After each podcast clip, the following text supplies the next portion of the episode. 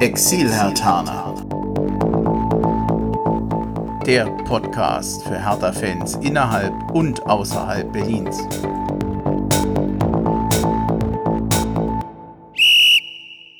Ja, hallo Hertha-Fans in Berlin, in Brandenburg und weiter weg. Hallo Exilhertaner, ich bin Bremchen, ich grüße euch beim Exilhertaner Podcast. Es ist die 46. Folge hier aus Hessen, hier aus dem Rhein-Main-Gebiet. Wobei das trifft auch leider nur in Anführungsstrichen für mich zu. Ich hatte noch versucht, ein paar Hertaner hier in Hessen zu fragen, ob die mitmachen, aber es sind Ferien, das war nicht ganz so einfach umso dankbarer bin ich, dass der Robert in Köln und der Diego in Rosenheim mit dabei sind, quasi eingesprungen. Ich danke euch und hallo. Hallo. Hallo, ja, viele Grüße aus Bad Godesberg bei Köln. ja. ja. Äh, wie geht's euch denn gerade? Ich wollte, ich habe jetzt eigentlich Urlaub. Ich müsste eine Woche, wollte ich eigentlich eventuell in der Schweiz verbringen, aber Corona macht mir so ein bisschen einen Strich durch die Rechnung. Robert, ich weiß, damals bei dir ist schon Urlaub ausgefallen. Ähm, bist du auch schon limitiert? Herbstferien sind ja, ja auch ja, bei dir, es, aber. Äh, na, gut, von den Ferien sind wir ja noch nicht äh, betroffen. Mhm. Nee, wir waren vor zwei Wochen, äh, wollten wir auch weg. Ähm, erst hatten wir einen Urlaub nach Nordfrankreich geplant, der wurde äh, Risik Hochrisikogebiet, dann sollte ersatzweise soll es nach Holland gehen, das wurde Hochrisikogebiet, dann sind wir in die Eifel gefahren. Na gut, sagen wir so, wir sind nicht lange geblieben. Ähm, lassen wir es dabei. Wir haben beschlossen, Urlaub dieses Jahr, das sollten wir dann mal äh, lassen und wir schauen ähm, dann im nächsten Jahr wieder, freuen wir uns auf bessere Zeiten. Diego, wie war es bei dir bisher? Du hattest ja damals schon erzählt, dass du einen Garten hast und da ein bisschen was im Garten machen konntest. Ge gehst du wieder in die Richtung? Wobei jetzt im Oktober vielleicht auch nicht mehr so sehr? Ja, doch, trotzdem. Also ähm, wir haben im, im Frühjahr den Garten Frühling-Sommer-fit gemacht. Hatten auch, weil wir ja hier waren, dann entschlossen, was am Haus zu machen und haben die Toreinfahrt neu gemacht. Und also wir waren beschäftigt und interessanterweise hatten wir schon letztes Jahr für dieses Jahr nur in Anführungszeichen Deutschland-Urlaub geplant. Ähm, eine Woche Ostsee, das haben wir gemacht im Sommer. Und äh, eine Woche hier plus eine Woche Berlin, das habe ich auch gemacht. Das heißt, unsere Pläne sind eigentlich komplett aufgegangen und ansonsten habe ich seit März Homeoffice, sitze hier in meinem, in meinem kleinen Kämmerchen, habe keine Kinder mehr, die hinter mir rumschreien, habe eine Schwiegermama im ersten Stock, die mich dauer versorgt, was auch nicht immer gut ist, aber du redest von grundsätzlich ja okay. Ja, ja pst, nicht so laut. und ansonsten ist jetzt ja im Herbst immer Hecke schneiden, das ist auch einige Meter und äh, die Pflanzen zurückschneiden und aufräumen, winterhart machen. Also ist immer was zu tun, kein Problem. Ja. Und ansonsten haben wir hier die Berge vor der Tür. Wir waren Freitag, haben wir eine schöne Tour gemacht äh, mit den Mounties einkehren. Also ich beschwere mich überhaupt nicht. Unter normalen Umständen ab Rosenheim wärst du wahrscheinlich in München beim Spiel gewesen, als Hertha da vor ja. Ort war. Ich vermute mal, in den letzten Jahren warst du auch eher bei den Spielen in München. Bist du da hingefahren? Eben nicht, weil ich immer komischerweise an dem Wochenende, wo Hertha in München war, verreist war, im Landeanflug, nicht da. Also die letzten zwei Male hat es nicht geklappt. Und diesmal wäre ich mit meiner Spielerin äh, 80 Jahre alt und war noch nie in der Allianz Arena. Die hat sich gefreut wie Bolle. Und das ist der einzige Wermutstropfen an Corona. Also einer der beiden ähm, konnte nicht ins Stadion gehen. Augsburg ist ja auch immer eine, Alternative, eine sehr gute Alternative, gehe ich auch immer hin. Und halt das äh, zur Familie reisen nach Berlin. Du musst immer gucken, kann ich jetzt, kann ich nicht. Das ist ja fast schon nicht mehr planbar. Und das sind so die zwei Wermutstropfen, wo ich sage, Mist. Hm. Aber jammern auf hohem Niveau, glaube ich. Ja, wobei jetzt dieses Mal, wenn du beim Spiel gewesen wärst, du hättest wirklich jammern dürfen und jammern können. Denn dieses 4 zu 3 für die Bayern, das hat richtig wehgetan. Die Hertha war ja richtig dicht dran, wenigstens mal ein Punkt äh, zu machen. Jetzt kann ich es ja einfach mal vorlesen. Insgesamt, es ging 4 zu 3 aus durch Tore von Lewandowski in der 40. Nochmal Lewandowski in der 51. Cordoba in der 59. Kunja in der 71. Dann nochmal Lewandowski in der 85. Der viel umjubelte Ausgleich von Gankam. Und dann hat Lewandowski doch nochmal zugeschlagen mit dem Foul-Elfmeter in der dritten Minute der Nachspielzeit. Ich weiß nicht, wie es euch ging. Also ich war schon lange nicht mehr so deprimiert. Nicht wegen des schlechten Spiels, sondern einfach wegen dieses, ja, tragischen Endes. Du hast, bist so nah am Punktgewinn in München, holst noch ein 2-0 auf, holst noch einen späten Rückstand auf und am Ende stehst du quasi mit leeren Händen da. Wie seht ihr das Spiel denn so eine Woche, nachdem es stattgefunden hat? Ein bisschen vertröstet ob der guten Leistung oder überwiegt noch der Frust? Ja, also ähm, ich, ich fand mich sehr in den Worten und in der Körpersprache von äh, Bruno Labbadia wieder der es, glaube ich, ähnlich sieht wie ich, äh, so eine Chance äh, in, in, in München zu punkten, vielleicht sogar zu gewinnen, mit ein bisschen Glück, die hat es lange nicht gegeben und die wird es wahrscheinlich auch lange nicht mehr geben. Das war eine riesige, vertane Chance. Ein bisschen unglücklich, natürlich nicht unverdient der Bayern-Sieg, das wollen wir auch nicht verschweigen, aber so eine Chance, so eine Möglichkeiten, denn doch ein bisschen, manchmal ein bisschen billig hergeschenkt. Schade, wirklich schade. Deswegen ähm, schon eher traurig, ob der verpassten Chance, meine Gefühlslage. Hm. Diego, wie ist es bei dir? Ja, sehe ich ähnlich, obwohl ich bin ähm, total begeistert. Ich habe schon Angst gehabt, ich habe ja mit lauter Bayern-Fans zusammengeguckt, ob es da so eine 0-6-Packung gibt oder so. Ich war mir völlig unsicher. Ich habe Hertha überhaupt nicht einschätzen können. Äh, das erste Spiel äh, gegen Bremen hat mir super gut gefallen, auch wenn es nur Bremen war. Zweite Spiel gegen Frankfurt habe ich nicht gesehen, habe aber die Sei froh. Hertha Community, ja, habe die Hertha Community Kommentare, ich glaube, ich habe zehn gelesen, habe ich gesagt, um Gottes Willen. Und habe ich kein gutes Gefühl gehabt und bin aber eigentlich mit einem tollen Spiel ähm, belohnt worden. Und ja, 3-3 hätte mir auch gut gefallen. Ein Sieg natürlich, aber danach sah das nicht aus. Und ich zaudere immer noch mit der Elfmetersituation Interessanterweise ist uns das ja gegen Bayern nicht das erste Mal passiert. Sowas oder ähnliches. Und ich weiß jetzt nicht, ist der Lewandowski zu clever? War der Mittelstädt zu doof? Ich kann's, ich bin, ich bin da, ich zaudere mit dieser Situation ganz deutlich. Ja, ich muss sagen, ich, ich habe die Situation abgeschrieben. Mittelstädt nimmt ihn halt, naja, ich will nicht sagen, er ringt, aber er hat halt seinen Arm und ab dem Moment kannst du nur noch verlieren. Also ob er dann leicht fällt, ob er dann schnell fällt oder nicht, den darf er halt nicht so halten. Und wenn er das nicht macht, dann haben wir das nicht, das Problem nicht, ob der überlegen muss, ob er da Elfmeter gibt oder nicht. Ich fürchte mit unserer blau-weißen Brille, also das ist keine Fehlentscheidung, dass er den gibt. Ich finde es in Ordnung. Ja, ich auch. Ich finde es allerdings, je mehr ich drüber nachdenke, auch dumm von Herrn Mittelstädt, weil er eigentlich wissen müsste, dass der Herr Lewandowski auch sehr leicht fällt. Ja. Wobei ich, ich würde es nicht an dem Fallen festmachen. Also er, er darf ihn halt nicht so halten. Aber wenn du schon Mittelstädt erwähnst, wir brauchen ja nicht über das ganze Spiel spielen. Das ist jetzt eine Woche her, äh, über das ganze Spiel reden. Das ist jetzt schon eine Woche her. Was, was nehmt ihr mit? Ich kann ja mal einen Vorschlag machen, was ich mitsehe, mitnehme. Also erstens habe ich den Eindruck, dass Hertha in Relation zu dem Spiel gegen Frankfurt meines Erachtens wesentlich besser gespielt hat, mit mehr Einsatz. Die Statistik spiel, spricht eigentlich für die Bayern, sowohl äh, was die was den Ballbesitz betrifft, mit 67 Prozent zu 33 für die Bayern, die Zweikampfquote 59 Prozent zu 41 für die Bayern, Laufleistung der Hertha allerdings 118 Kilometer zu 113 bei den Bayern. Also ich finde am Engagement lag es grundsätzlich nicht. Das war gegen, hat mir gegen Frankfurt gefehlt. Und vor allem, es gab zwei Wechsel, von dem mindestens ein Wechsel für mich auf jeden Fall gestochen hat. Toruna Riga musste ja raus, er ist verletzt, leider. Piontek ging auch raus, für ihn kam Cordoba und der Deo war dann mit seinem Startelfdebüt dabei. Für mich Cordoba gesetzt in Zukunft. Das war jetzt wieder eine Empfehlung. Ich nehme aus diesem Spiel mit, im Moment muss Cordoba spielen und Piontek wird bei Hertha zu einem Problem. Naja, ob er ein zu Problem wird, das werden wir noch sehen, aber er wird vielleicht nicht mehr so oft die Chance in der, in der Startelf äh, bekommen. Mhm. Ja, ähm, was mitnehmen äh, aus dem Spiel? Ich, ich stimme mit dir überein, der Einsatz hat gestimmt.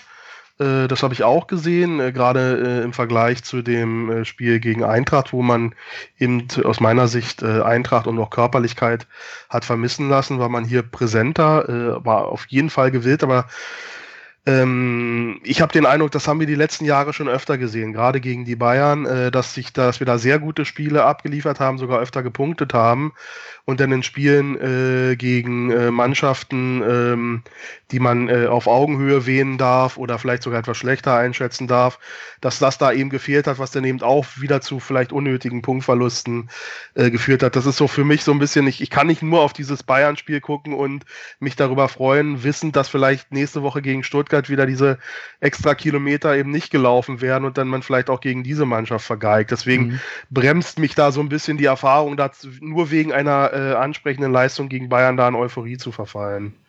Siehst du den Mittelstädt, sagen wir mal, ähnlich, ähnlich kritisch wie Diego? Ähm, als wir unseren äh, Podcast hier gemacht haben, äh, bei mir zu Hause, äh, da weiß ich noch, äh, äh, wie ich gesagt habe, ich könnte mir vorstellen, ähm, bei der Variante Mittelstädt oder Plattenhardt äh, auf der linken Verteidigerposition, dass man vielleicht so vorgeht, dass man Plattenhardt eher in, äh, in, in Spielen bringt, wo man erwarten darf, eher zu verteidigen und Mittelstädt äh, in Spielen bringt, wo man sich ausrechnen darf, eher nach vorne zu gehen, eher anzugreifen gegen vielleicht schwächere Gegner.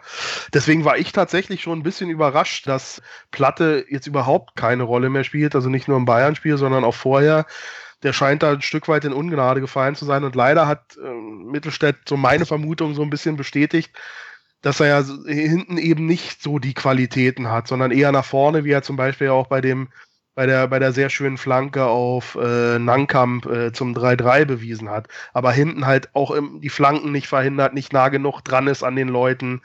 Ähm, das ist halt aus meiner Sicht nicht seine Paradedisziplin. Also ich sehe ihn da differenziert nach vorne mit Potenzial, nach hinten wirklich mit, mit Problemen. Mhm. Diego, würdest du auch im Moment lieber Plattenhardt sehen? Weiß ich nicht, weil ich momentan gar nicht weiß, wie der drauf ist. Äh, Nochmal zu Mittelstädt. Ähnlich kritisch hast du gesagt gerade, ja, bezüglich der Defensivarbeit. Und ich unterstreiche äh, absolut, äh, was gerade gesagt wurde. Nach vorne hin hat er mir gar nicht so schlecht bis gut gefallen. Ja, also ich bin absolut der gleichen Meinung. Mhm. Piontek und Mittelstädt. Ich habe so das Gefühl, das waren so ein bisschen die, die Verlierer in diesem Spiel. Habt ihr auch Gewinner gesehen oder Spieler, wo man sagen muss, die haben Leistung gezeigt oder mal wieder bestätigt? Ich würde noch ein kleines Plädoyer für Piontek äh, halten, weil der mir ein bisschen zu schlecht äh, weggekommen ist. Ich ja. habe es auch wahrgenommen, er wird ein bisschen äh, wie ein Fremdkörper, aber man muss auch mal eine Szene herausreden, dieser Doppelpass mit Kunja der war allererste Sahne. Das haben viele so abgetan mit, ja, den muss man so spielen, das war nicht so einfach. Ich fand, das war allerhöchste Kunst. Genau getimt, genau in den Raum, perfekt anzunehmen gewesen. Das, den macht so auch nicht jeder. Und ich sehe die Qualität von Piontek, der im Moment nicht richtig im Team integriert ist, der sicherlich da unter Labadier auch noch seine Rolle und seinen Einsatz sucht, aber ich finde, der bringt eine Menge mit. Und ich glaube, von dem werden wir noch was sehen. Also, das ist mir noch viel, viel zu früh, den hier abzuschreiben. Ja, sehe ich fast ähnlich, wobei beim im Bayern-Spiel ist er ja eher durch, durch unnötige Fouls aufgefallen als äh, durch großartige Momente, außer denen, den du gerade erwähnt hast. Ja, insofern, ja, vielleicht sollte man fair sein und wirklich noch warten, aber wie, jetzt sage ich, wie lange denn nur noch? Ja, ich muss zugeben, ich habe eben, äh, was hatte ich gesagt, Problemspieler oder so. Das ist sicherlich zu dick aufgetragen, aber wäre da zumindest einverstanden, wenn ich sagen würde, er findet einfach nicht so zu seiner Form bei Hertha BSC oder vielleicht findet er auch im Moment einfach nicht so richtig ins System bei Hertha. Also er ist ja jetzt seit Januar da und er tut sich nach wie vor schwer und du hast, siehst dann halt einen Cordoba, der nach zwei, drei Spielen sich ja so quasi aufdrängt. Da schneidet denn Piontek natürlich vergleichsweise schlecht ab. Ich hoffe, das ist, klingt da nicht zu hart. Naja, aber der, der Cordoba war ein Wunschspieler äh, von äh, Labadia, der, den er für sein System sucht. Ja, äh, ein Zielspieler, der Bälle festmachen kann, der äh, sehr körperlich spielen kann. Ja, ähm, das ist jetzt nicht die herausragenden Qualitäten von Piontek. Vielleicht wäre äh, oder sehr wahrscheinlich vermute ich mal, wäre ein Piontek gar nicht in Berlin, wenn, äh, wenn Labadia äh, an der Transferentscheidung äh, beteiligt gewesen wäre. Also insofern ist die Frage, was macht man jetzt mit so einem Spieler? Findet man da noch eine Rolle? Findet man vielleicht, äh, äh, gibt es ein Wechselspiel je nach Gegner oder äh, gibt es vielleicht auch mal zwei Stürmer? Äh, angeblich ja so in einigen Presseberichten ein System, das Piontek besonders entgegenkommt. Also da bin ich mal gespannt. Hm. Habt ihr denn noch einen Spieler, der euch gefällt? Also ich würde ja, kann ja mal vielleicht einen vorschlagen. Ich finde, dass Schwolo ein hervorragendes Spiel wiedergemacht hat gegen die Bayern. Gegen Frankfurt hatte, glaube ich, noch nicht so viel Paraden gehabt wie jetzt gegen die Bayern oder wie er gegen die Bayern bringen musste. Auch beim Elfmeter war er ja fast dran, der war halt sehr gut geschossen. Cordoba hatten wir schon erwähnt und ich finde eigentlich, dass Luke Bacchio eigentlich auch ein ganz ordentliches Spiel gemacht hat. Man hat aber zum wiederholten Mal gesehen, dass bei Hertha die drei Spieler da vorne, Cordoba, Luke Bacchio und Kunja, zwar Kontertaktik fahren und auch an sich sehr schnell sind, aber letztendlich sind zwei von drei Toren aus Standards gefallen und mir ist aufgefallen, dass die doch sehr oft nicht wirklich eingespielt wirkten. Es gab ja eine Situation, wo Luke Bacchio quasi mehr oder weniger allein war vor Jerome Boateng, Cordoba lief mit. Die waren eigentlich zwei gegen eins und statt den ja, Ball in den Lauf zu spielen oder steil zu spielen, ich weiß nicht, ob er Angst hatte vor einem Abseits, spielte dann ja, versucht er einen Torschuss und die Chance ist vorbei, obwohl Cordoba in einer wesentlich besseren, aussichtsreicheren Position war. Nichtsdestotrotz waren die drei da vorne natürlich gut ja, sagen ja auch drei Tore. Ähm, das ist ja schon eine Aussage. Kunja aus meiner Sicht, auch wenn er schon ein Stück weit ein Zocker ist, aber das geht halt auch mal so aus wie bei seinem Tor, wo er sich äh, sicherlich ein bisschen glücklich äh, gegen drei Gegenspieler durchsetzt. Aber A musste das erstmal probieren und zweitens dann auch können, äh, da auch mal durchzugehen. Das ist halt das, womit wir weiter leben müssen. Er wird sicherlich einige Bälle äh, äh, vielleicht auch unnötigerweise verlieren, aber ab und zu auch mal eben äh, mit einem Geniestreich durchkommen. Das ist halt das Paket, das Kunja mitbringt. Und wenn die Gesamtbilanz stimmt, das muss man jetzt nicht unbedingt gegen Bayern holen, aber gegen andere Gegner kann ich damit gut arbeiten. Ja, und außerdem war es das zweite Spiel vom, vom Cordoba. Lasst ihr doch jetzt erstmal noch zwei, dreimal zusammenspielen und ein bisschen vielleicht auch Luke Bacchios äh, Egoismus reduzieren. Ja, er ist ja mal sehr ballverliebt und ich bin verliebt. Wenn er das hinkriegt, dann spielen die drei da vorne. Ich hoffe, richtig gut. Ja. Also ich glaube, dass da die Zeit grundsätzlich für Hertha spielt, weil je länger die zusammenspielen, umso eingespielter werden die das nachher machen. Und ja, dann wird man vielleicht so eine Situation, wie man bei den Bayern gesehen hat, auch nicht mehr so häufig vorkommen. Also da bin ich eigentlich recht wohlgemut, dass es da besser wird. Ein, einen Namen hätte ich noch, ein Gunkam. Hat sein erstes Pflichtspieltor gemacht bei den Profis. Der Junge macht mir richtig Spaß. Der hat mir schon eigentlich gut gefallen, als er letzte Saison eingewechselt wurde. Auch neben dem Platz macht er einen sehr sympathischen Eindruck und jetzt eben ja, zur Krönung Einwechslung und gleich mal ein Tor gegen die Bayern geschossen. Macht Spaß, der Junge, ne?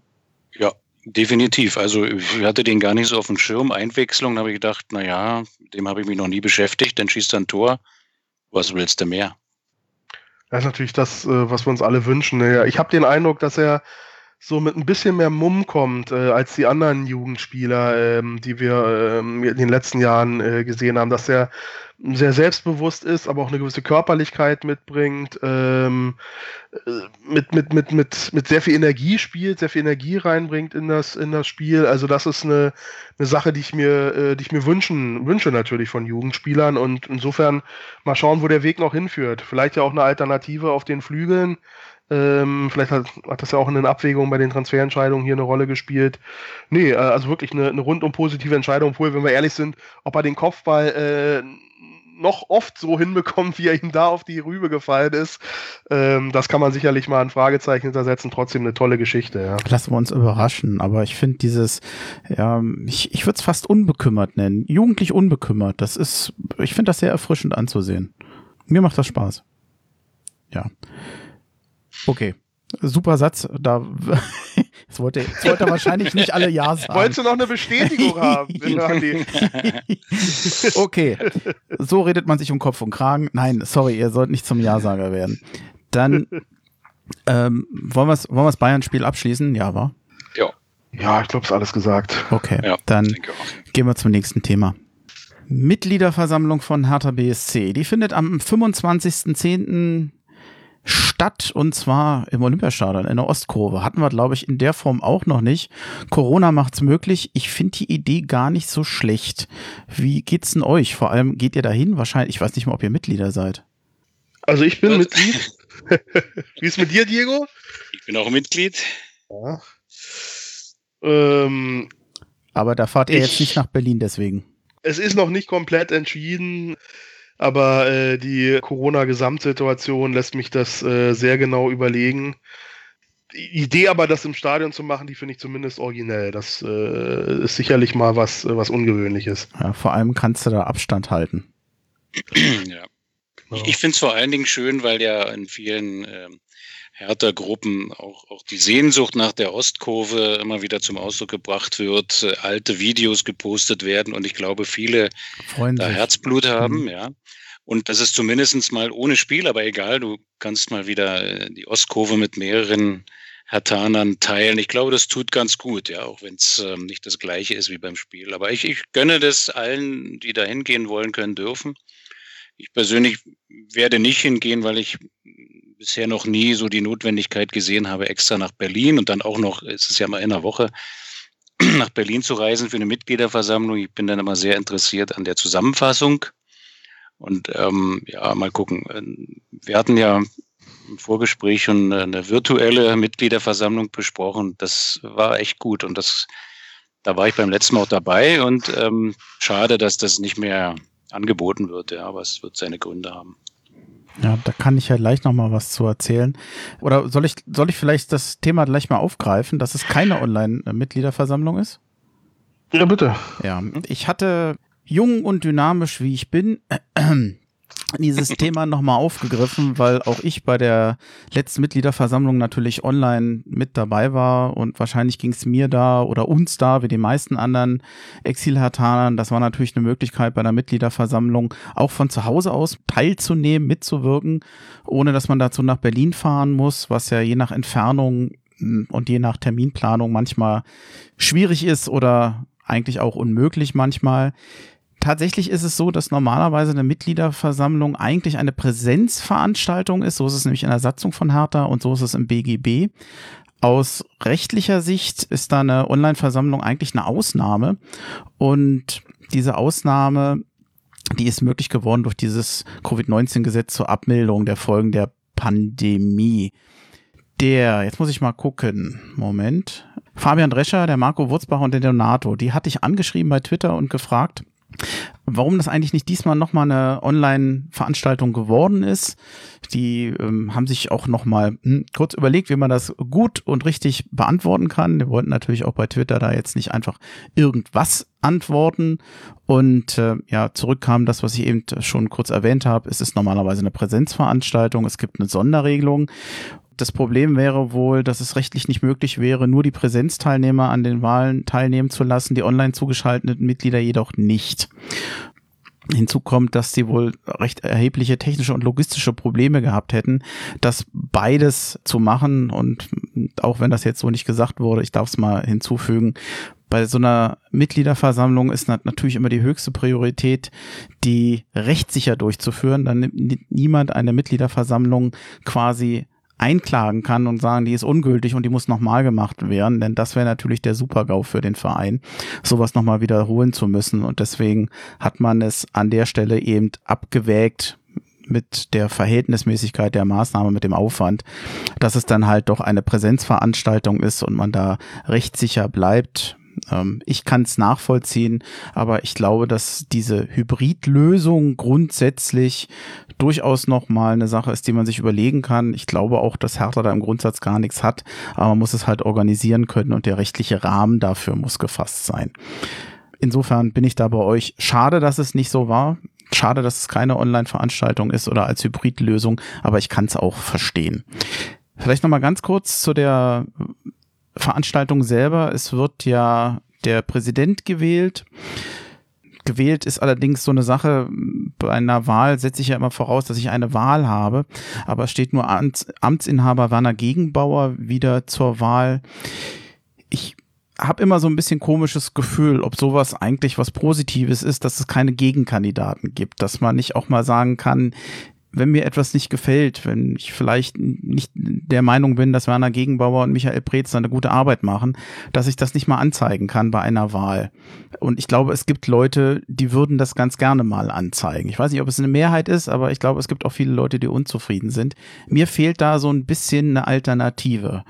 Bin ich da zu quengelig, anstatt mich zu freuen, dass wir da Konstanz haben? Oder wie seht ihr das?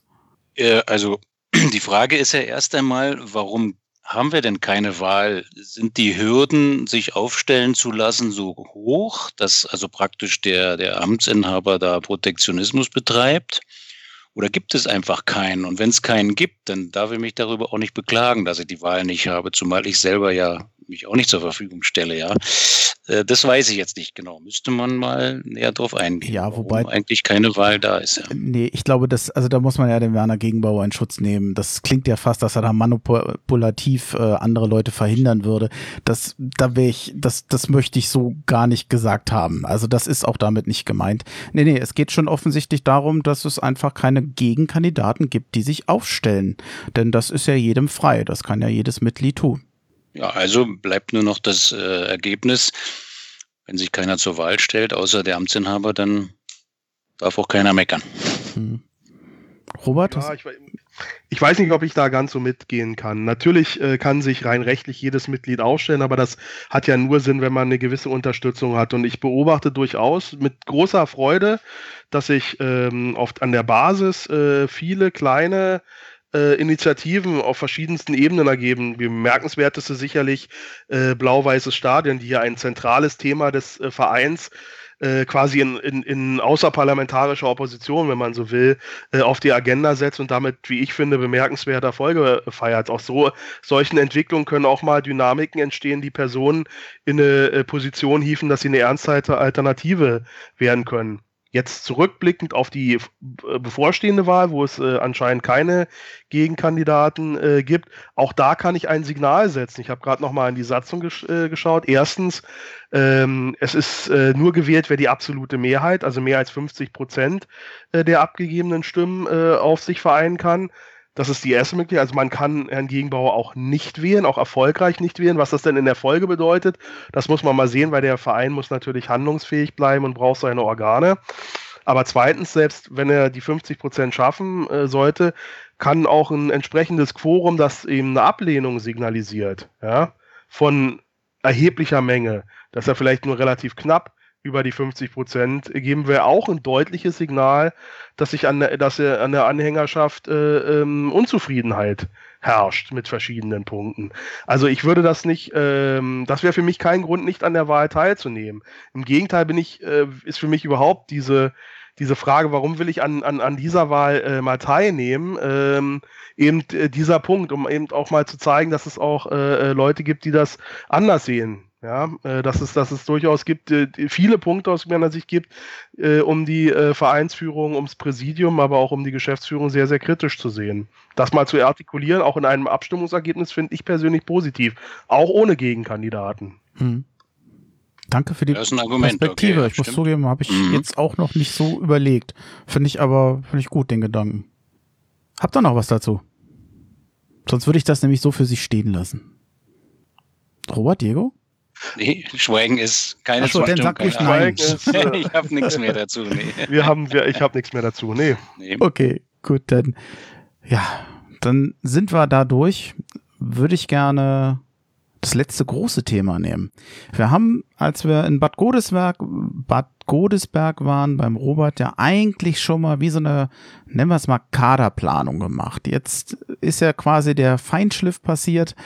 Am 5. Oktober ich habe immer gesagt, war die Transferliste am Ende, habe ich in den letzten Folgen gesagt. Das ist natürlich Quatsch. Das klingt, als wenn ein Stück Papier vollgeschrieben ist. Nee, sie wurde geschlossen oder bis zum 5. Oktober konnte man halt noch Spieler verpflichten. Diese Frist ist ja jetzt vor einigen Tagen abgelaufen. Und hm, ja, ich habe ein sehr gemischtes Gefühl, was Hertha in dieser Zeit gemacht hat. Und wir können ja vielleicht einfach mal so ein bisschen durchgehen vom Sturm bis zu der Abwehr oder bis zum Tor, um mal zu gucken, was sich da getan hat und was für eine Meinung wir dazu haben. Dann fange ich einfach mal ganz platt an mit dem Sturm. Pascal Köpke ist gegangen zu Nürnberg. Vedat Ibisevic ist nach Vertragsende nach Gelsenkirchen gegangen. Mohamed Kiprit ist nach Irding gegangen. Der hat da, glaube ich, inzwischen auch schon sein erstes Tor geschossen und John Cordoba kam als neue Verpflichtung hinzu. Ich muss zugeben, ich bin unter dem Strich mit den Verpflichtungen und mit dem, was da passiert ist, vor allem mit der Verpflichtung von Cordoba, auch wenn ich anfänglich nicht so begeistert war, zufrieden. Das über Piontek haben wir eben schon gesprochen. Seid ihr zufrieden mit, den, mit dem Stand im Sturm im Moment oder fehlt euch da noch jemand? Also ich kann damit ähm, sehr gut leben. Äh, Cordoba hat angedeutet, das hatten wir vorhin schon anhand des Bayern-Spiels besprochen, was er da eine äh, wirklich neue Dimension ins Hertha-Spiel äh, einbringt, die anscheinend auch in dem System von Labadia äh, sehr entgegenkommt. Ähm, ich, bei John Cordoba muss ich an eine Anekdote denken. Ein Kumpel von mir hier im Köln-Bonner Raum sind natürlich viele FC-Fans, äh, der dann zu mir kam, als der Transfer ähm, ähm, fix wurde und hat gesagt, danke, dass sie uns diesen Stümper abgenommen hat. Ähm, da habe ich gesagt, ähm, danke, dass ihr uns André Duda abgenommen habt. Also ähm, ich glaube, da ist, äh, das ist tatsächlich eine Win-Win-Situation, äh, wobei äh, ich, wenn man jetzt nur den, äh, den Stand jetzt abbildet, sicherlich wir sogar noch das bessere Ende haben, auch wenn wir natürlich ein paar Euro 50 noch raufgezahlt haben auf den André Duda, aber vielleicht für beide Spieler ein Neuanfang. Ähm, ein Spieler, der anscheinend von Herrn Labadia sehr geschätzt wird, John Cordoba, der gut ins System passt, Vielleicht kann André Duda ja auch noch was für den FC leisten. Also aus meiner Sicht wirklich, das eine wirklich sehr elegante Lösung. Absolut, kann ich nur zustimmen. Ähm, ich persönlich finde überhaupt nicht, dass der äh, Cordoba ein Stümper ist. Im Gegenteil, er hat sofort eingeschlagen bei uns. Ähm, über, das, über die Abstimmung der drei da vorne äh, haben wir ja vorhin schon gesprochen. Lass die halt noch ein paar Mal zusammenspielen. Also ich glaube persönlich, ich habe mir auch nochmal den Kader aufgerufen hier, wir haben ja noch ein paar andere in der Hinterhand. Sturm haben wir aktuell kein Problem. Das ist auch die Tore, äh, die wir schießen, zeigt. Ja, haben wir ja eigentlich über Tore haben wir ja selten jubeln können in der Vergangenheit. Jetzt haben wir schon ein paar Mal jubeln können, ein paar Mal mehr. Also ich finde, da haben wir keine Baustelle mehr. Mhm. Bestand aktuell. Ja, passt. Dann würde ich nämlich, wenn er einverstanden seid, einfach Sturm hier auch abschließen. Ich glaube, da haben wir ja. nicht groß unterschiedliche Sichtweisen oder wir sehen da nicht so große Probleme. Jedenfalls keine fundamentalen. Flügelspieler. Ja, ist so lustig, wie sich immer die Perspektiven denn äh, über die Wochen verschieben. Ich, ich hatte jetzt gerade überlegt, ob ich das noch, ob ich noch mit der Bemerkung warte, bis wir zur Abwehr kommen. Aber ich musste gerade wieder schmunzelnd an unser äh, äh, Vorsaisongespräch War anders. in, in, Bad Godesberg denken, wo wir uns alle einig waren, dass äh, die Abwehr unser Prunkstück ist und wir uns mhm. keine Sorgen machen müssen. Die Bewertung wird sich sicherlich auch geändert haben. Aber für den Moment können wir das sicherlich so stehen lassen. Sich du, wir so. verfahren da was. In, äh, interessiert mich mein Geschwätz von gestern. Aber du hast recht. Es ist erstaunlich, wie sich das innerhalb von, von zwei Monaten so drehen kann. Ich hätte das auch nicht, nicht erwartet. Das stimmt. Flügelspieler. Kalu ist gegangen. Ich habe ihn jetzt mal als Flügelspieler genommen. Ja, er kann natürlich auch als Stürmer spielen, aber ich habe ihn immer mehr so als Flügelspieler, äh, Flü als Flügelspüler. Sehr geil als Flügelspieler gesehen. Alexander Esswein ist ablösefrei zum SV Sandhausen gegangen. Der eine oder andere reagiert da übrigens so ein bisschen mit Häme unter dem Motto, haha, Sandhausen von Berlin nach Sandhausen. Vielleicht sollte man noch sagen, der gute Mann, der kommt aus Worms, das ist um die Ecke, der ist mehr oder weniger wieder in seine Heimat zurückgegangen. Und ich muss sagen, die Sandhausener, die schlagen sich auch wirklich ausgesprochen gut im Profigeschäft. Wolf Marius ging zurück zum BVB, um dann gleich wieder ausgeliehen zu werden. Auch er ist jetzt beim ersten FC Köln, da kann er jetzt zusammen mit André Duda spielen. Redan ist nach seiner Leihe, er war in Groningen, auch wieder zurückbekommen, zurückgekommen. Und bei Hertha spielt jetzt neuerdings da wieder Lecky. Das ist für mich keine Idealbesetzung.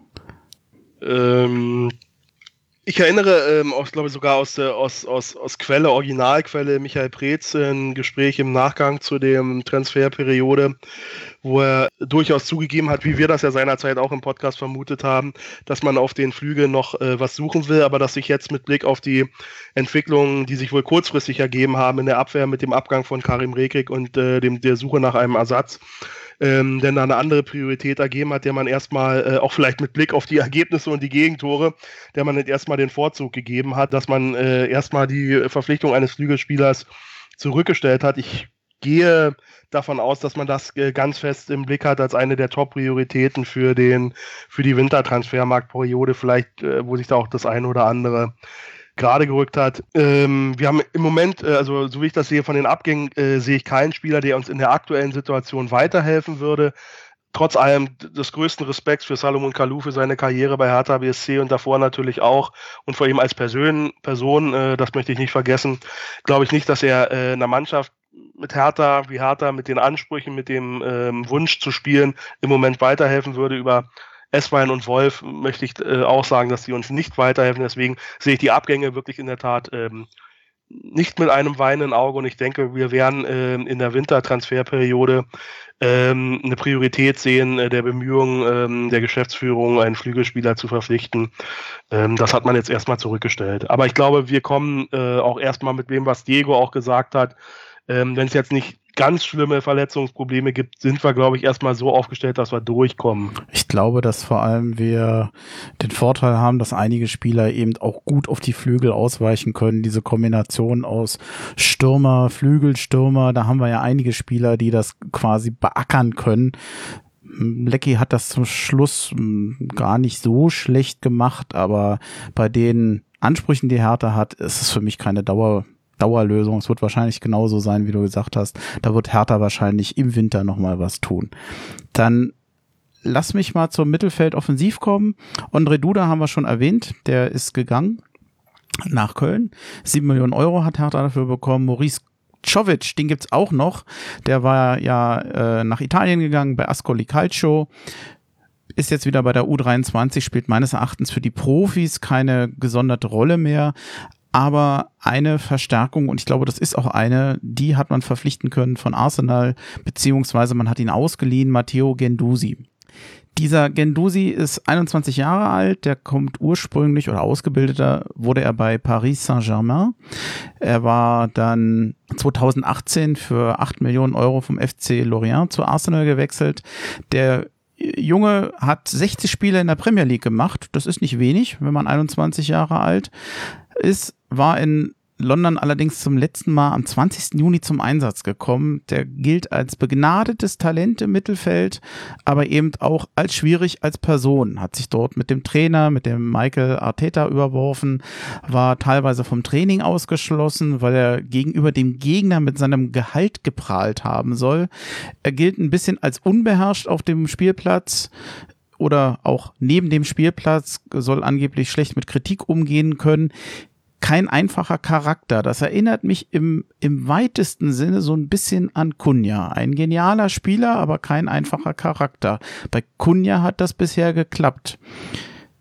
Da geht Hertha ein bisschen Risiko, ne? Ja, ich glaube, das äh, ist, glaube ich, auch der, das kannst du fast als Überschrift ähm, für die gesamte Transferperiode nehmen. Hertha geht hier äh, an vielen Punkten äh, sehr stark ins Risiko, aber das ist sicherlich ein Spieler, der in der Qualität, wenn man die Disziplinenprobleme abziehen würde, in, in einer Sphäre unterwegs wäre, die Hertha selbst mit unter Berücksichtigung der Windhorst-Millionen nicht äh, weder sportlich noch finanziell in irgendeiner Weise realisieren konnte. Also das ist dieses, dieser Malus macht ihn überhaupt erst erreichbar für Hertha BSC. Die Hoffnung ist, dass er hier vielleicht mit Toussaint, den er wohl auch kennt, äh, mit dem er auch schon zusammengespielt hat in den U-Mannschaften, wie ich gelesen habe, dass vielleicht das in Tandem, äh, vielleicht auch mit dem Betriebsklima, mit der sportlichen Leitung, ihn äh, so ins Fahrwasser zu bringen, wenn der einen Großteil seiner seines, seines Talents, das er ja schon mehr als angedeutet hat, bei Hertha einsetzen kann, dann wäre ein großer Gewinn für die Mannschaft. Wenn er allerdings äh, seine persönlichen Probleme auch bei Hertha in der Form auslöst, hast du einen weiteren ähm, einen Krisenfall und möglich mit Eskalationspotenzial. Da wollen wir mal sehen. Gut, aber so wenn man abwägt, was ist das Risiko und was kann dieser Spieler sportlich, dann muss ich sagen, auch wenn es gut geht, hat man, glaube ich, einen hervorragenden Spieler für ein Jahr der unheimlich bissig im Mittelfeld ist, der nicht aufgibt, der der Hertha weiterbringen kann. Ich bin mal, ich bin sehr gespannt, wohin es nachher ausschlägt. Also ich halte mich da mal komplett zurück. Mich hat diese Verpflichtung komplett überrascht und die ersten Informationen, die ich über den Spieler erhalten habe, waren gerade von dir. Ähm, kann ich nur sagen, was zu beweisen ist. Ja, ja genau, man wird sehen. Also für ein, wir können natürlich nicht äh, ein Fazit ziehen bei einem Spieler, der überhaupt nicht bei Hertha im Training war. Ich glaube, der ist verpflichtet worden, musste dann aber gleich zur Nationalmannschaft. Da ist er ja nicht der Einzige. Also eigentlich eine Nationalmannschaftspause, auf die Hertha auch mal wieder verzichten könnte. Stark ist, glaube ich, zwischendurch gespielt, hat aber auch nicht so richtig überzeugt nach seiner Einwechslung. Aber naja gut, also Nationalmannschaft ist ein anderes Ding. Also ich, ich glaube, dass es vom Potenzial mit einer der besten Spieler ist, die Hertha bekommt für dieses eine Jahr, für dieses Leihjahr. Ob da mehr draus wird, ich habe keine Ahnung. Ähm, das ich bin kein Hellseher. Das, das wird man einfach sehen. Erscheint mir auf jeden Fall eine große Verstärkung zu sein und meines Erachtens für mich auch eher ein Gewinn, denn Duda über die ganzen Jahre, der hatte seine gute Zeiten, aber ein Stammspieler, einer, der permanent Leistung gebracht hat, war halt auch nicht. Dann würde ich gern zum Mittelfeld defensiv springen. Ist es okay? Oder habt ihr noch was? Mhm. Per Schellbrett. Der wird mir fehlen, so oder so. Ist in seine Heimat gewechselt zu Rosenborg BK. Eduard Löwen, überraschenderweise nach Laie aus Augsburg wieder zurückgekommen. Marco Grujic war Leihende, ist nicht nach Bremen gegangen, ist nicht in Liverpool gewesen, äh, geblieben, geht jetzt zum FC Porto. Und Luca Tossard, da wussten wir schon, dass er kommt. Arne Meyer, der wurde verliehen nach Bielefeld. Und ich muss sagen, diese Arne Meyer, Eduard Löwen Geschichte, das hat mich ziemlich umgehauen. Das hätte ich nicht erwartet. Weder, dass der eine geht, noch, dass der andere äh, kommt. Wie seht ihr diesen Tausch? Macht das Hertha besser? Es verändert, glaube ich, die Statik im Spiel. Äh, ein Punkt, den ich ja letztens auch äh, ähm, sehr unter der Kritik äh, der anderen anwesenden Podcaster äh, ja, äh, deutlich gemacht hat, dass ich eben gesagt habe, dass Arne Meyer eben aus meiner Sicht noch nicht das, äh, den Schritt vom Talent zum, äh, zum Bundesligaspieler vollendet hat. Ähm, ein Punkt, äh, warum ich das so sehe, ist eben seine fehlende Körperlichkeit. Ähm, er spielt sehr wie ein Jugendspieler, stellt den Körper nicht rein, ist auch nicht immer äh, äh, äh so wach, wie es, wie, es, wie es wirklich ein absoluter Profi sein sollte. Aber gerade das Thema ähm, äh, Körperlichkeit ist, glaube ich, ein Punkt, ein Defizit, äh, das möglicherweise auch das Trainerteam erkannt hat und die Löwen mitbringt. Ja, und gerade wie man sich halt ähm, gegen, gegen Frankfurt den Schneid hat abkaufen lassen ja, nur dadurch, dass sie, dass sie dir mal auf die Füße gestanden haben und ihren Körper mal reingestellt haben. Das hat vielleicht auch den Ausschlag gegeben, zu überlegen, ob Arne Meyer in der aktuellen Situation mit der Ausrichtung, vielleicht auch mit dem Trainer, den man aktuell hat, der richtige Mann da ist, äh, an der richtigen Position. Man kennt Eduard Löwen, man weiß, was er mitbringt. Ähm, ein Aspekt, der ist sicherlich äh, seine Körperlichkeit und dass Arne Meyer vielleicht auch mal ein Luftwechsel gut tut, vielleicht eine andere, andere äh, sportliche Ansprache, ein anderes sportliches Umfeld. Bei einem Verein in Bielefeld zwar ein Aufsteiger, aber der durchaus versucht, äh, spielerisch spielerisch Lösungen zu finden, ist aus meiner Sicht wirklich A, überraschend, hatte auch, ich auch nicht auf dem Schirm, aber B, wirklich tatsächlich ein Tausch, der aus meiner Sicht äh, äh Sinn ergibt und der ein Versuch wert ist. Ja, sehe ich ähnlich, zumal bei Arne Meyer habe ich immer so das Gefühl gehabt, ähm, in den U-Mannschaften super und ähm, auch in der, in der Nationalmannschaft U ähm, hervorgestochen und auch einiges gerissen. Bei Hertha in der Profimannschaft begonnen zu spielen mit, mit guten Aussichten und auch gut. Und ich habe so das Gefühl, seit der letzten, ja, weiß ich nicht, Querele, wo er dann angemeldet hat, er will den Verein verlassen und man ihn doch dann zum Bleiben überzeugt hat, seitdem ist äh, die Luft raus, habe ich so das Gefühl, ja. Aus welchem Grund auch immer. Und der Körperlichkeit habe ich mich jetzt nicht mit beschäftigt, aber wenn es dann so ist, dann glaube ich, dass er bei einem Aufsteiger wahrscheinlich eher äh, körperbetont gespielt werden muss, um die Klasse zu erhalten, vielleicht gar nicht so schlecht aufgehoben ist, um das zu lernen oder auszubauen. Ja. Ihr, ihr wart sehr gnädig. Ich muss sagen, ich sehe das völlig anders. Ich, äh, Robert, du erinnerst dich ja noch an die Reaktion, die wir hatten, als wir bei dir aufgenommen haben. Ne?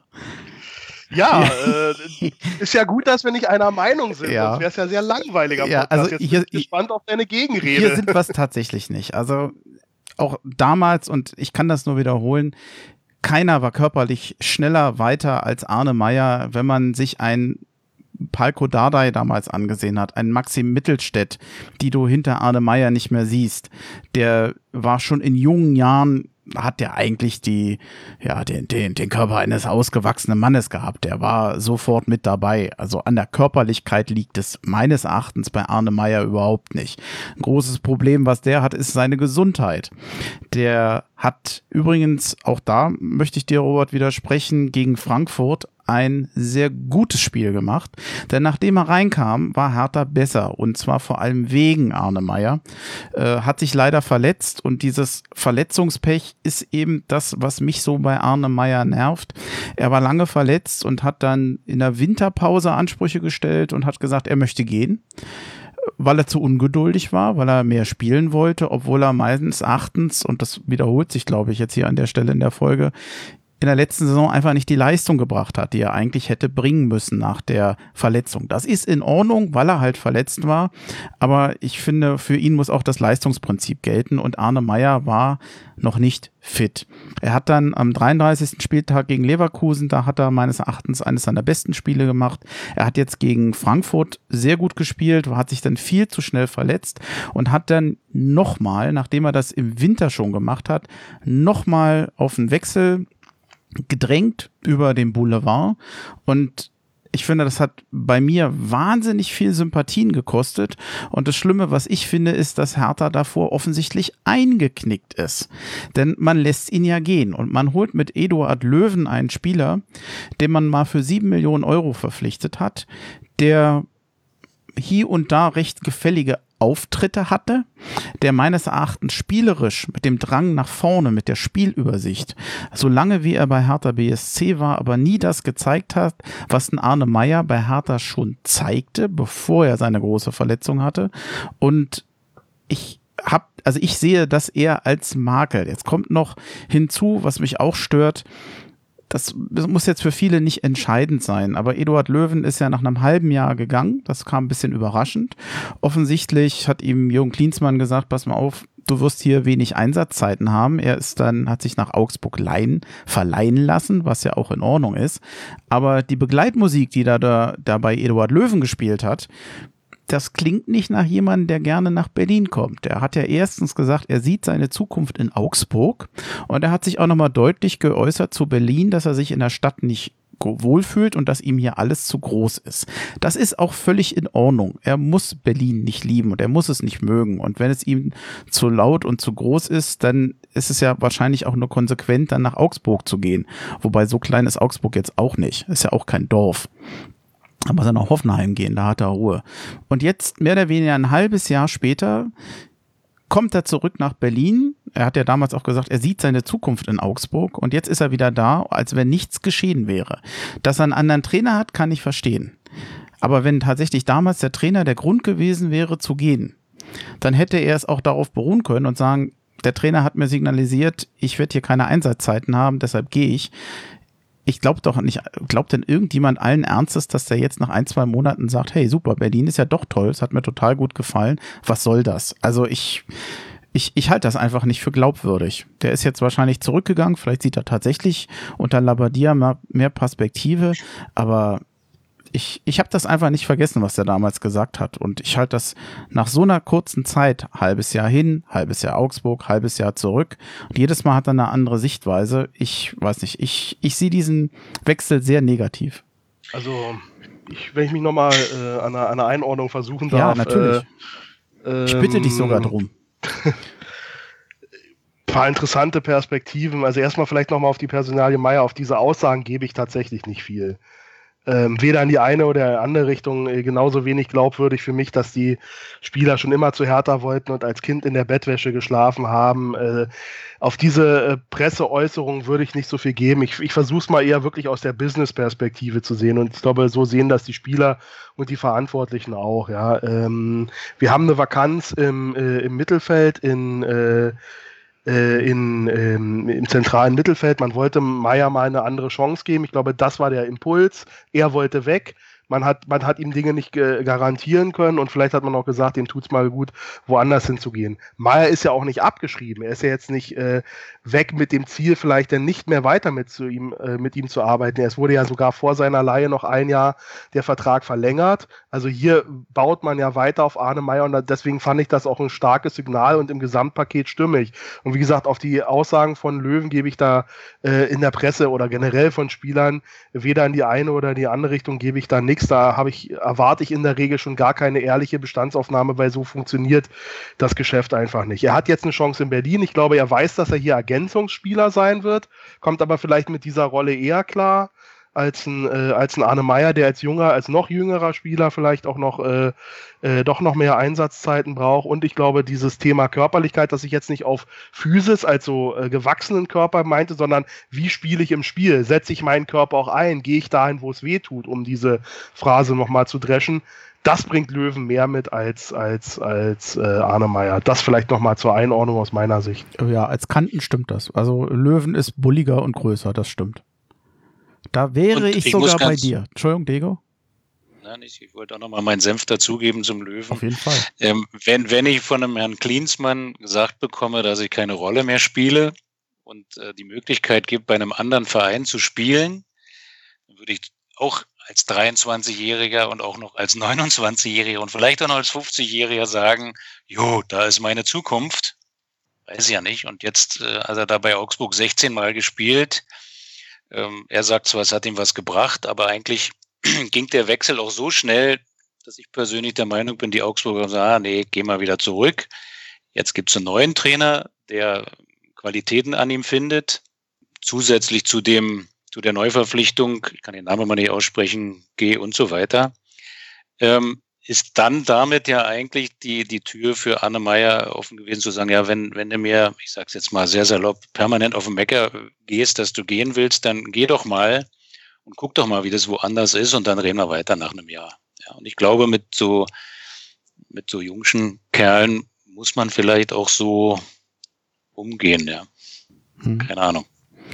Trotzdem habe ich den Eindruck, Hertha wird schwer haben, im defensiven Mittelfeld per Schellbrett schnell und leichtwertig zu ersetzen. Ich glaube, da müssen sowohl Löwen als auch Toussaint erst noch hin. Ja, und äh, zu der Personalie Toussaint muss ich ganz ehrlich sagen, bin ich, ähm, also ich habe mehr erwartet, ja. Ich bin etwas enttäuscht. Ich dachte, da kommt jetzt richtig ein Mittelfeldreißer, der auch körperlich im Mittelfeld aufräumt und entsprechend äh, auch äh, gute Pässe, gute Spiele nach vorne generiert. Hm, ist jetzt nicht schlecht, aber jetzt so besonders gut fand ich ihn bisher auch nicht. Ja, ist meine Einschätzung. Und wie du schon sagst, so ein Spielertyp wie Per Schellbrett ist natürlich schwer zu ersetzen, weil das war eine war kein eleganter Spieler, sage ich jetzt mal, weil der hat sein Mittelfeld aufgeräumt. Ja, oftmals auch ähm, unter Einsatz äh, viel, von viel Arbeit. Ja. Hm. Dann lass uns zur Abwehr kommen. Karim Rekik, überraschenderweise dann doch gegangen. Wir hatten ja eben schon drüber gesprochen. Im August waren wir eigentlich der Meinung, naja, Rekik und Stark nicht mehr so stark wie früher, aber als Backup immer noch ein sehr guter Backup. Er ist dann doch gegangen für vier Millionen Euro zu Sevilla. Dann kam Omar Alderete vom FC Basel für 6,5 Millionen Euro. Und ähm, der Deo von Groningen für vier Millionen Euro. Ich nenne ihn jetzt immer Deo, da muss ich mir da keine Gedanken machen, wie äh, genau der Nachname auszusprechen ist. Er hat ja auch selber gesagt, man soll ihn Deo nennen und ähm, da bleibe ich jetzt einfach bei. Der Alderete, der war in Basel Stammspieler und Abwehrchef, kommt wie gesagt jetzt als Ersatz für Karim Rekik, spielt in der Nationalmannschaft von Paraguay, der ist Innenverteidiger, Linksfuß und angeblich hält er in Berlin einen Vierjahresvertrag bis 2024. Am Anfang war ja noch überlegt worden oder hieß es, er wird nur ausgeliehen, aber durch den Weggang von Rekik hat man sich offensichtlich dann doch für einen Kauf entschieden. Ihm wird ein sehr guter Spielaufbau nachgesagt, schlägt präzise Pässe, vertikale Pässe, Zweikampf sehr robust, manchmal auch mehr als robust, aber fühlt sich alles an, was man von ihm an Erfahrung bringt, wie eine Verstärkung. Trotzdem hat man den Eindruck, dass die Abwehr von Hertha BSC nicht immer sicher steht. Glaubt ihr, dass Hertha da noch ein bisschen was tun muss? Auf jeden Fall. ähm, ich habe mir gerade mal nochmal den aktuellen Kader aufgerufen und zähle 13 Abwehrspieler, ja, und trotzdem haben wir da hinten ein Problem. Also ich ähm, verstehe es nicht, zumal mein größter Kritikpunkt, äh, ganz ehrlich, äh, Niklas Stark ist. Und ich nicht verstehe, was der in der Nationalmannschaft zu tun hat, weil ich immer, wenn der Ball ähm, Richtung Niklas Stark kommt, komme ich ins Schwitzen und habe Angst.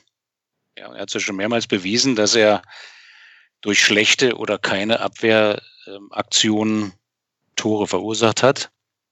Und hilf mir, reingefühlt ist er auch der Eigentor hält. Ich wollte gerade sagen, nicht nur Tore verursacht, auch selber geschossen. Ja, ja, ja, und ich kann es einfach nicht verstehen. Und wenn ich jetzt dann den Kader wieder gesehen habe, äh, zu dem Spiel Richtung Ukraine, dann stand er da wieder. Dann habe ich mir gedacht, was, was, was, was sehen denn andere, was ich nicht sehe, positiv oder Und ich muss ganz ehrlich sagen, mh, hm, mir gefällt, schade, Donaringa ist hm, verletzt. Der, bei dem habe ich immer keine Sorge, wenn der Ball in seine Richtung kommt. Ähm, Rekig, Oma, na, keine Ahnung, Platten hat, irgendwie verschwunden. Ähm, Mittelstädt, ja, haben wir schon drüber gesprochen, dass ich den lieber im Mittelfeld sehe, offensiv als in der Abwehr.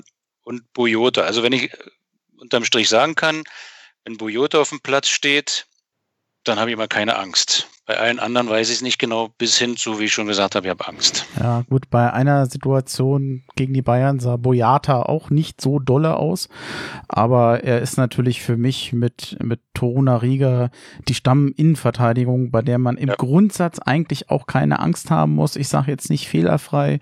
Die Bayern sind nun mal auch ein starker Gegner die machen mir jetzt eigentlich auch nicht so Angst, die beiden Spieler. Wenn ein Alderete, ein Oma Alderete für stark quasi in die Innenverteidigung kommt und mit Boyata zusammenspielt. Die werden sich einspielen müssen, aber ich könnte mir vorstellen, dass der sehr schnell in der Startelf landet mit der Vorgeschichte, die er bei Basel hat. Also ich bin mir nicht sicher, ob es dann mit, mit Alderete wirklich das Niveau der einzelnen Spieler ist oder ob insgesamt die Mannschaft, so wie sie insgesamt in der Abwehr funktioniert, einfach endlich mal ein bisschen sicherer, ein bisschen kompakter steht. Das ist ihnen zuletzt unter Labadia am Ende der letzten Saison ja schon wieder eigentlich ganz gut gelungen. Ich hoffe, dass sie diese Stabilität sich langsam jetzt in den nächsten Trainings wieder erarbeiten können, denn diese ehemalige Stärke von Hertha BSC, die ist doch in der letzten Saison und jetzt auch am Anfang der Saison mitunter ziemlich abhanden gekommen. Und ich fürchte, dass Karim Rekik und Stark auch Symbolfiguren dafür waren. Ja, definitiv. Ähm, ich würde gern, Robert, deine Meinung mal zu Niklas Stark äh, hören. Äh, unvorbereitet trifft sich die Frage jetzt, aber ich habe immer das Gefühl, bin ich da zu hart oder, oder habe ich eine, eine falsche Brille auf und, und hat der Yogi Löw ein viel besseres Fußballverständnis als ich? Ich bin da völlig verwirrt, ja. Und sehe das absolut als, als Problemzone. Danke, dass du mir deine fachkundige Meinung zutraust, die ich eigentlich nicht habe. Also ich, kann, äh, ich, kann, das nicht, natürlich kann ich das nicht beurteilen. Ich bin Fußballfan. Ähm, er hat ein Talent. Wenn er das nicht hätte, würde er auch nicht äh, in der Nationalmannschaft spielen, würde auch nicht Bruno äh, Labbadia äh, wiederholt auf ihn setzen, dass er, glaube ich, in einer sehr schlechten Form ist und das auch schon eine ganze Weile. Ähm, äh, das sehen wir alle. Ja, ähm, ihm grundsätzlich die Fähigkeit abzusprechen, äh, da wäre ich noch nicht dabei. Dafür hat er schon zu viel gezeigt. Äh, in, in, seiner Karriere ist er auch nicht mehr ganz jung. Er ist ja doch schon eine, eine ganze Weile äh, auf hohem, höchstem Niveau äh, ähm, unterwegs gewesen. Deswegen bin ich da noch nicht bereit, den, den Stab zu sprechen. Allerdings hat er es vielleicht auch aus den Verwerfungen äh, der letzten Saison, ich will hier nicht spekulieren, es können tausend Dinge sein. Er, er spielt im Moment nicht das, was wir berechtigterweise äh, von ihm erwarten dürfen. Gleichwohl, wenn ich jetzt in der Situation bin, bestimmte Umbrüche einzuleiten und nur ein bestimmtes Kontingent an Zeit und möglicherweise auch Geld habe, kann ich durchaus nachvollziehen, dass man jetzt erstmal die Personalie Rekik, dessen Vertrag, glaube ich, auch gar nicht mehr so lange gelaufen ist, äh, der ähm, aus meiner Sicht der, der der weniger flexiblere, flexibel einsetzbare Spieler ist, der auch schon viele Probleme verursacht hat, dass man erstmal diese Personalie gelöst hat und bei Rekik, der ja eben auch im defensiven Mittelfeld äh, spielen kann, nochmal weiter Chance gibt, weiter guckt, äh, äh, was man mit dem machen will, das kann ich durchaus nachvollziehen. Ob er in die Nationalmannschaft gehört, die Frage kann man natürlich stellen, gerade in seiner aktuellen Verfassung.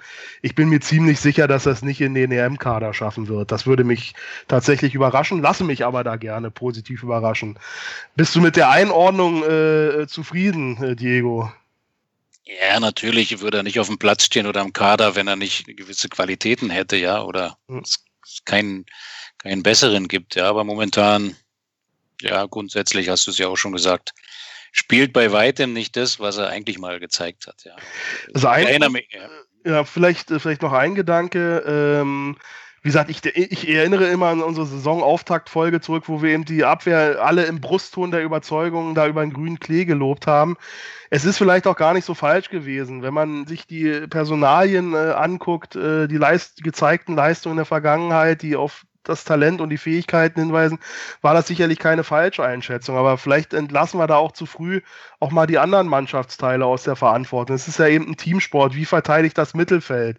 Ja, wie sehr lassen die zu, dass äh, eben Druck auf die Abwehr äh, äh, äh ausgeübt wird? Helfen die untereinander sich? Wie werden die Außenbahnen mit besetzt? Wie verteidigt zum Beispiel ein, ein Beispiel, das er immer gegeben hat, wie, wie, wie verteidigt ein Luke Bacchio mit oder eben nicht? Ja, welche Auswirkungen hat das denn auf, auf so ein Gesamtdefensivverhalten? Das muss man natürlich auch alles äh, ein Stück weit mit im Blick haben und nicht nur an den, nicht, nicht nur an den einzelnen Verteidigern festmachen. Das vielleicht noch so ein Gedanke. Ja, unterschreibe ich nicht ganz, weil die Situation, auf die ich so schaue und die mich kritisieren lassen, sind ähm, eins zu eins Situationen, das Verhalten eines Abwehrspielers in einer eins zu eins Situation. Und es war in den vergangenen Spielen stümperhaft. Sage ich ganz deutlich, stümperhaft. Es hat nichts mit der Rückwärts, mit dem Rückwärtsverhalten von, von dem Sturm oder Mittelfeld zu tun. Also es waren ganz normale 1 zu 1 Situationen, die äh, unkommentiert Kopfschütteln mich haben stehen lassen. Lass uns mal zum Tor kommen, weil ich glaube, das haben wir nämlich ganz schnell durch. Alexander Schwolo ist von Freiburg gekommen, Nils Körber zurück aus Osnabrück nach Leihende, Thomas Kraft Karriereende und Dennis Schmarsch nach St. Pauli ablösefrei mit Kaufoption. Ja, Schwolo macht sich gut, habe ich für diese Saison kein Problem. Was mich etwas mehr beschäftigt, um dieses Thema Transfermarkt langsam abzuschließen. Wir haben elf Zugänge und 13 Abgänge, die ich jetzt vorgelesen habe. Als es vor der Transferperiode hieß, dass Hertha wahrscheinlich einer der Profiteure dieser Pandemie sein wird, weil viele Vereine wahrscheinlich Spieler abgeben müssen, weil Hertha eine gewisse Liquidität hat, dass die quasi da zuschlagen können, wenn sie etwas geduldig sind. Und ja, so der, der gefühlte Profiteur. Ich finde, das hat sich gefühlt überhaupt nicht ergeben. Ich habe sogar den Eindruck, dass es sich fast ins Gegenteil verkehrt hat. Dieses Image des gut betuchten Clubs hat dazu geführt, dass Hertha viele Spieler angeboten bekommen hat, wo man den Eindruck hat, die versuchen den Verein nahezu auszunehmen, so viel rauszuholen, wie es nur irgendwie geht.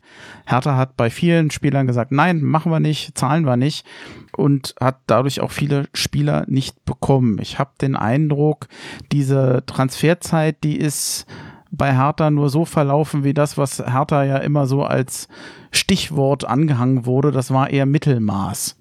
Das war nicht das, was man sich erträumt hat. Ich glaube, man hatte die Hoffnung, da viel mehr Spieler zu bekommen für bessere Konditionen ich glaube, dass sich Hertha da auch nicht nur wacker geschlagen hat im Sinne von, wir machen nicht alles mit. Ich glaube auch, dass Hertha sich durchaus ordentlich verschätzt hat. Die haben eine andere Erwartung gehabt. Das, ich finde das nicht nur erfolgreich, was man da gemacht hat. Also ich glaube persönlich, dass man diese Transferzeit ja auch nicht mit anderen Transferzeiten vergleichen kann. Und ich glaube, es ist auch schwer einzuschätzen, welche Möglichkeiten diese Transferzeit überhaupt wirklich gegeben hat. Und ähm, diese Transferzeit vielleicht auch nicht so war, wie alle immer hingestellt haben, als jetzt gibt's Schnäppchen, jetzt geht's alles billiger. Und ich, ich glaube nicht, dass das wirklich so ist. Ähm, des Weiteren ähm, betrachten wir immer nur die Kaufsummen oder die Verkaufssummen, aber man muss auch mal die, die monatlichen Gehälter mit reinrechnen. Ja, und ich glaube, an diesen Dingen hat es oftmals gelegen, gar nicht an der Einmalsumme. Und da bin ich durchaus ähm, beim Herrn Preetz, der sagt, da müssen wir trotz der, der Gelder, die uns jetzt zur Verfügung stellen, vernünftig mit wirtschaften. Und das ist vollkommen richtig und vollkommen okay. Und ähm, ich glaube, vielleicht hätte man einen Tick weit besser zuschlagen können, aber so schlecht finde ich es jetzt nicht in der Gesamtbewertung der, der Transfermarktaktivitäten, da kommen mir so mehrere Gedanken gleichzeitig. Wenn ich jetzt jede einzelne Entscheidung durchgehe, ähm, von der wir wissen äh, oder von der wir begründete Gerüchte gehört haben, dann ist das schwer zu, äh, schwer zu äh, kritisieren. Man wollte bei diesem einen französischen äh, Spieler eben nicht jedes Ablösegebot und nicht jede Forderung des Beraters ähm, äh, mitgehen und auch ein Zeichen setzen keine falsche Entscheidung. Ja. Äh, man wollte äh, Regik nochmal austauschen äh, mit einem kurzen Vertrag, hat eine andere Alternative gefunden, auch keine, keine falsche Entscheidung. Man hat einen, einen Weltklasse-Spieler mit Gondouzi äh, gekriegt, Potenzial, Weltklasse-Potenzial für einen schmalen Taler, aber eben auch nur eine Laie. Ja, das ist also ein Fazit für mich. Wir erleben jetzt, werden wir eine Überses Übergangssaison erleben und wir werden auch in der nächsten Saison wieder eine Übergangssaison äh, erleben. Also ich, das frustriert mich in der Tat ein Stück weit, ja, dass wir ähm, jetzt weiter warten müssen, bis sich vielleicht auch ambitionierte Ziele gesetzt werden können. Preetz und Labadia stehen ja sehr stark auf der Bremse, was schon die Ziele für diese Saison angeht mit diesen, mit diesen Entwicklungen, den Leihspielern, den wenigen Neuzugängen, die wirklich neue Qualität reinbringen, werden wir dieses Lied wahrscheinlich auch jedes Mal hören. Und ich muss ehrlich sagen, meine Geduld ist aufgebraucht. Und ich sehe eine große Schuld und Verantwortung, warum es eben so schlecht gelaufen ist, auch in der katastrophalen letzten Saison, wo man nämlich hausgemachte Probleme en masse geschaffen hat, unnötigerweise die dann wahrscheinlich den Fokus einfach auf die anstehenden Umbruch und auf mögliche Transfervorbereitungen weggelenkt haben. Deswegen möchte ich da auch, äh, kann ich kein positives Fazit jetzt nur isoliert von dieser Transferperiode ziehen, weil ich das betrachtet wissen möchte in der, in der, in der Gesamtschau, auch mit, mit Blick auf letzte Saison. Und das ist bei mir so ein bisschen das ungute Gefühl, dass wir jetzt hier zwei, nochmal zwei Gurkensaisons uns verkauft werden hier, wo wir am neunten, zehnten Platz spielen und dann irgendwann vielleicht mal, wenn uns äh, Gott hold ist und die Corona-Krise abgeebbt ist, dann vielleicht doch mal ein, zwei Spieler bekommen, die uns vielleicht einen Schritt weiterbringen. Und das frustriert mich. Ja, ich kann das verstehen, aber ich ist natürlich jetzt, wenn ich jetzt diese Transferzeit jetzt betrachte, natürlich sehr weit gefasst. Was ähm, mir durch den Kopf geht dabei ist, dieses, ich habe den Tag mal überlegt, so eine Art Transferlotto, die eigentlich manchmal bei Hertha gespielt wird. Man trennt sich im April, Mai, Juni von bestimmten Spielern. Bei Ibisevic hat man ja auch ganz konkret gesagt, dass man da den Wechsel, den Generationswechsel haben will, obwohl man weiß, dass der Spieler durchaus jemand ist, der dem Verein helfen kann. Man hat aber gesagt, hier diesen Wechsel voranzutreiben, war uns wichtiger. Wo ich mich dann aber immer frage, Hertha hatte doch in dem Moment viele Spieler, überhaupt nicht in der Hinterhand. Es gab, ich glaube, der Schwolo-Wechsel war verhältnismäßig früh und der Wechsel von Toussaint war klar. Den hatte man vorher eingetütet. Aber der Rest, also alles, was jetzt zum Schluss gemacht wurde, da habe ich den Eindruck, man trennt sich im vollen Bewusstsein von bestimmten Spielern und wer dann am Ende sozusagen in dieser, in dieser Spielerlotterie am letzten Tag noch da ist und wen man da kriegen kann, das weiß man eigentlich gar nicht. Das ist, naja, was sich dann ergibt, das ist das, was ich so mit Transferlotto meine.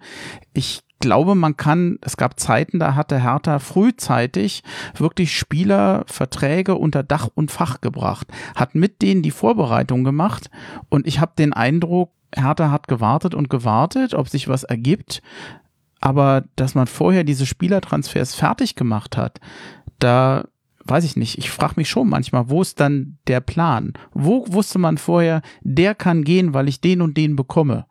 Das fehlt mir manchmal, das hat mich so ein bisschen gestört. Klingt das komisch, wenn ich das so beschreibe, oder könnt ihr dem so ein bisschen folgen? Ähm, ich kann dem folgen, aber sprichst du von dieser Transferperiode oder generell auch schon von vorher? Von dieser, natürlich, von dieser. Von dieser. Dann, dann finde ich es vielleicht auch ein bisschen ungerecht, denn ich kann mich erinnern, dass der Herr Flick noch am Wochenende gesagt hat, er spricht über die Transferperiode nicht.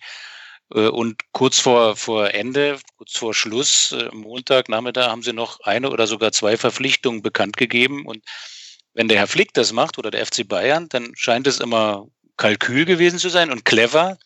Und wenn vielleicht Hertha das macht, das ist immer, scheint es so den doofen Touch zu haben. Und das lasse ich irgendwie auch nicht stehen, weil das wäre zweimal das Gleiche, aber mit unterschiedlicher Interpretation. Das finde ich jetzt auch ein bisschen ungerecht. Mhm, wobei ich die Bayern jetzt dafür nicht gelobt habe.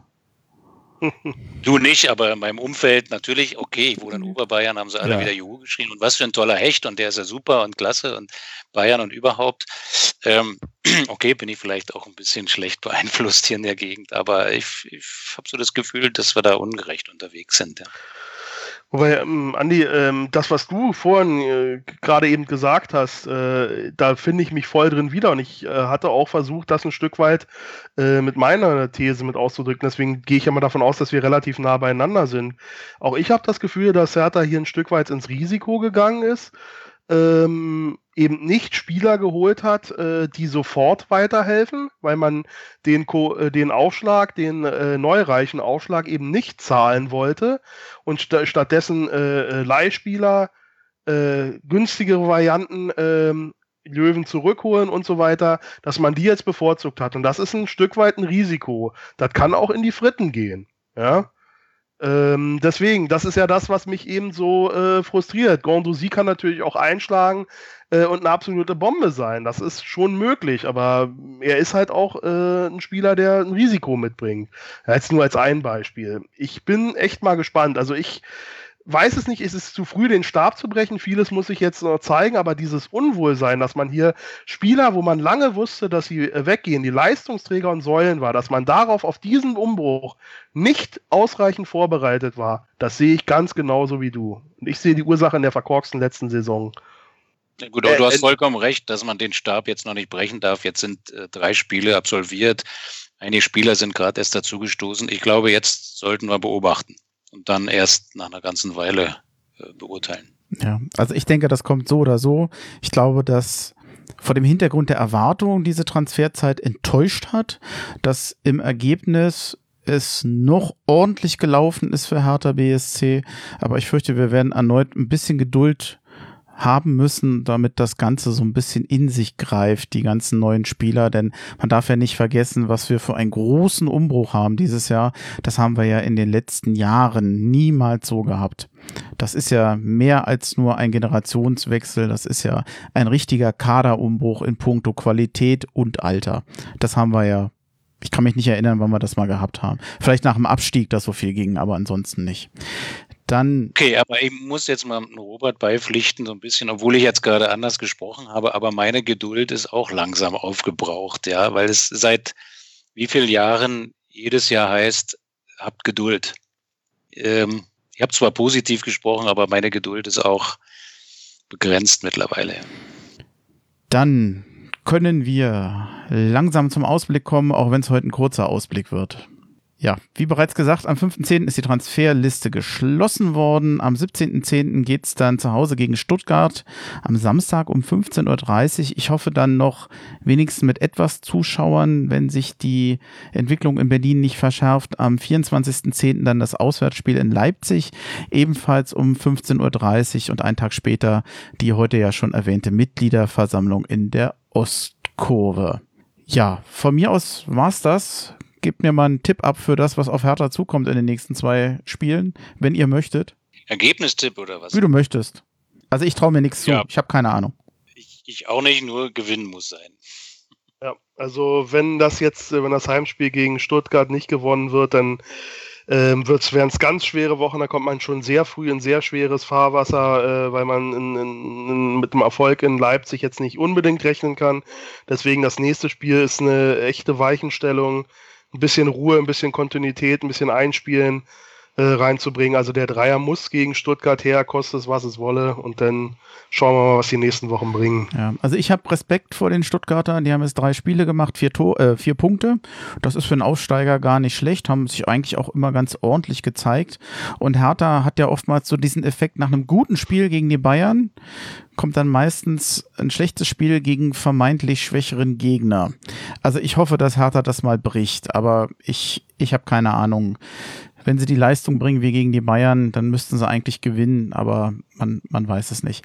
Ich bedanke mich bei euch, dass ihr eingesprungen seid, dass ihr mitgemacht habt. Und Immer wieder gerne. Sehr gerne. Jetzt könnt ihr langsam in den Sonntag starten. ja, vielen Dank. Übrig ist, ja. ja, na, frag mich mal. ja, nein, nein.